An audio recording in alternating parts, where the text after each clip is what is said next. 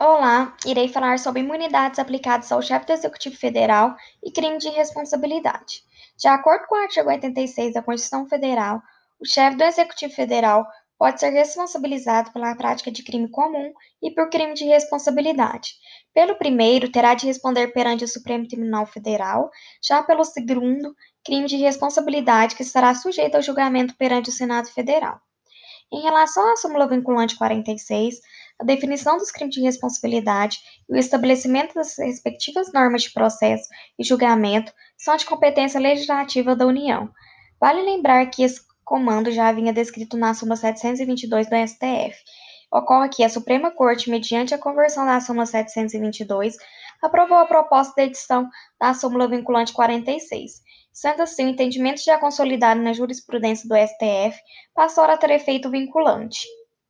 Os atos que atentem contra a Constituição Federal, em especial contra a existência da União, contra o livre exercício dos poderes, contra o exercício dos direitos políticos, individuais e sociais, contra a segurança interna do país, contra a probidade na administração e contra a lei orçamentária e contra o cumprimento das leis e das decisões judiciais, são considerados crimes de responsabilidade.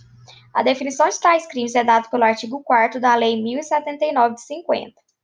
Procedimento para apuração e julgamento dos crimes praticados pelo presidente, tanto os crimes comuns quanto os crimes de responsabilidade, obedece a um sistema bifásico, no qual, em primeiro momento, é necessária a autorização da Câmara dos Deputados, pelo voto de dois terços dos membros, conforme o artigo 86 da CF.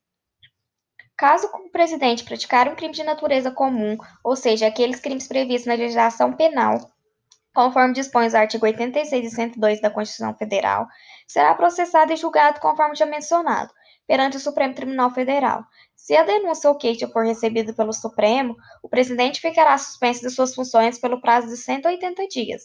Após esse período, se o processo ainda não tiver chegado ao fim, o presidente deverá retomar suas funções. Se o presidente for condenado, além das sanções previstas na lei penal, poderá perder o cargo se a pena aplicada for privativa de liberdade por tempo igual ou superior a um ano, e o crime for praticado contra abuso de poder ou violação de poder para administração pública. Nessa hipótese, a perda do cargo é um efeito de condenação criminal. O artigo 86 diz que durante a vigência do mandato, o presidente praticar um crime comum enquanto não houver sentença condenatória, ele não poderá ser levado à prisão. Dessa maneira, o presidente não poderá ter restrita sua liberdade por nenhuma das modalidades de prisão cautelar, ou seja, não poderá ser preso em flagrante, privativa ou provisoriamente, mesmo que presentes os requisitos para decretação de tais custódias. O artigo 86 ressalta ainda que essas modalidades de prisão são decretadas de forma cautelar, isto é, sem que haja uma decisão condenatória transitada em julgado. Também, segundo o artigo 4 da Constituição Federal, durante a vigência do mandato, o presidente não poderá ser responsabilizado por atos estranhos ao exercício de suas funções. Dessa maneira, só poderá responder, só poderá responder por crime comum perante o Supremo se o crime tiver ligação com o exercício das atividades previdenciais. O presidente poderá ser responsabilizado não apenas pela prática de crime comum, mas também em virtude da prática de crime de responsabilidade. A natureza jurídica de tal delito é convertida na, na doutrina, mas a maioria entende que é infração político-administrativa. Se o presidente praticar crime de responsabilidade, ou seja, aqueles descritos no artigo 85 da Constituição Federal e regulamentados pela Lei 1079 de 50, terá de se sujeitar ao chamado processo de impeachment. Da mesma maneira que ocorre quando ela pratica um crime comum, é necessário o juízo de assimilabilidade da Câmara. Somente após ter sido autorizado o julgamento do presidente é que passaremos para a segunda fase do procedimento. Nesse Nesse momento, o processo é instaurado no Senado Federal, que terá na, pre na presidência da sanção do julgamento do presidente do Supremo Tribunal Federal, levando em consideração que o Senado não é dado juízo de discrecionariedade. Segundo o julgamento autorizado pela Câmara, o Senado tem que instaurar o processo. São assegurados ao presidente os principais constitucionais da ampla defesa, o contraditório e devido processo legal durante o trâmite do processo de impeachment. A instauração do processo de crime de responsabilidade pelo Senado Federal faz com que o presidente fique suspenso de suas funções, se optarem por absorver o presidente. O processo de impeachment será arquivado.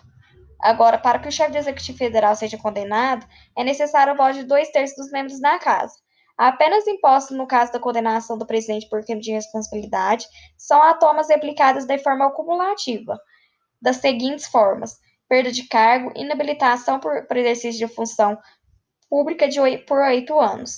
O julgamento dos chefes executivos dos estados, Distrito Federal e dos municípios são semelhantes ao âmbito federal. Nos estados e no Distrito Federal, os governadores também podem ser responsabilizados por crimes comuns ou de responsabilidade. Pelos primeiros são julgados pelo Supremo Tribunal Federal e pelos segundos são julgados pelo Tribunal de Justiça do Estado, que são os governantes. Nos municípios, prefeitos estão também sujeitos à responsabilização por crimes comuns e de responsabilidade. Pela prática de crime comum, artigo 29, inciso 5 da Constituição Federal, os chefes do Executivo Municipal são processados e julgados pelo Tribunal de Justiça do Estado que, que o município faz parte. Por crime de responsabilidade, os prefeitos poderão ser responsabilizados de duas maneiras. Se o crime de responsabilidade for próprio, isto é, típico no artigo 4 do Decreto-Lei 201 de 1967, e a Câmara de Vereadores quem fará o julgamento. Já se, se for crime de responsabilidade impróprio, aqueles que não de natureza política, mas penal atualmente, é o Tribunal de Justiça do Estado, respectivo órgão competente para julgamento.